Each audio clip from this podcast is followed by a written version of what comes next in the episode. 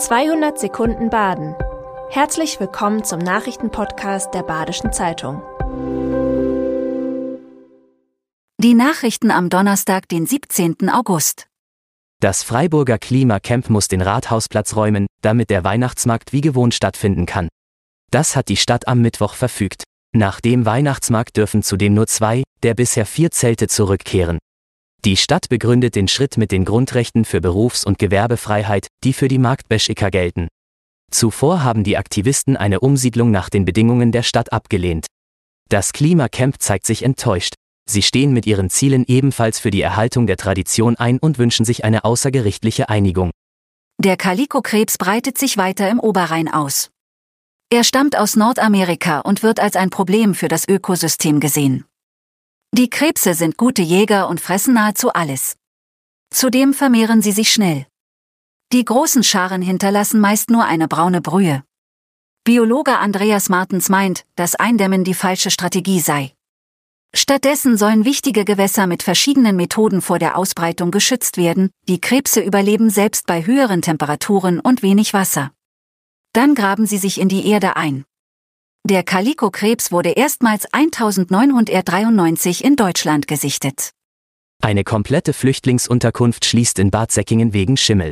Eins der beiden Häuser wurde bereits aus demselben Grund geschlossen. 29 Menschen leben aktuell noch in Haus 2, vor dem Befall waren es 128. Alle Bewohner werden jetzt in Anschlussunterbringungen gebracht. Im Dezember 2022 wurde in Haus 1 schwarzer Schimmel entdeckt. Dieser ist so giftig, dass keine Menschen mehr im Haus bleiben durften. Stadt- und Landratsamt hatten sich bisher bedeckt gehalten. Jetzt ist klar, dass es schon seit Ende des Baus 2016 immer wieder Mängel gab. Eine Firma arbeitet nun am Sanierungskonzept. Ob die Stadt oder der Landkreis den Schaden übernimmt, ist noch unklar. Eine Ärztin aus La wurde wegen falscher Maskenatteste verurteilt. Sie muss 5500 Euro Strafe zahlen. Die Höhe der Strafe sei an das Einkommen der Angeklagten angepasst. Die finanzielle Situation der Ärztin abseits ihres Verdienstes war jedoch undurchsichtig. Die Ärztin hatte während der Corona-Pandemie ungeprüft Atteste ausgegeben, die vom Tragen der Maskenpflicht befreien, unter anderem auch telefonisch. Unterstützer der Ärztin haben den Gerichtssaal an allen drei Prozesstagen gefüllt, es gab auch Zwischenrufe. Wenn es sein muss, gehe sie für ihre Überzeugung auch ins Gefängnis, so die Ärztin. Die Imker im Breisgauer Hochschwarzwald haben eine durchwachsene Saison. Durch Unwetter und Trockenheit finden die Bienen teilweise zu wenig Nahrung. Der Weißdannenhonig ist beispielsweise auf Blattläuse angewiesen, die auf den Nadeln sitzen und Honigtau ausscheiden. Die Läuse werden durch die Unwetter aber wieder vertrieben.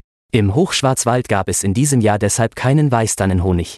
Viele Imker sind insgesamt trotzdem zufrieden. So gebe es dieses Jahr vor allem viel Ahornhonig. Das war 200 Sekunden Baden. Immer montags bis freitags ab 6.30 Uhr. Aktuelle Nachrichten rund um die Uhr gibt's auf der Website der Badischen Zeitung badische-zeitung.de.